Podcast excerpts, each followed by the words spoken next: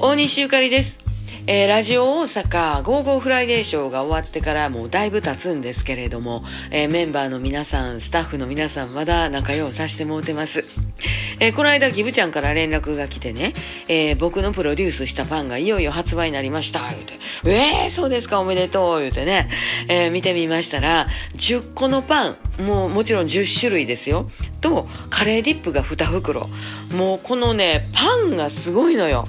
全部ね、1個ずつがね、ええ素材のどっしり系で、あの、シンプルなやつから、あの、すごいおかずパンみたいな感じで、あの、くるみとかチーズとかほうれん草とか、ほんまいろいろなんが10種類、10個入ってるんですね。パンがすごいから、もうカレーええやんって感じやねんけど、そのカレーがまた合うんですよね。値段もすごいです。6900円。でも、値打ちある。これはおすすめです。はい、ブレッド。はい、ブレッドで検索。検索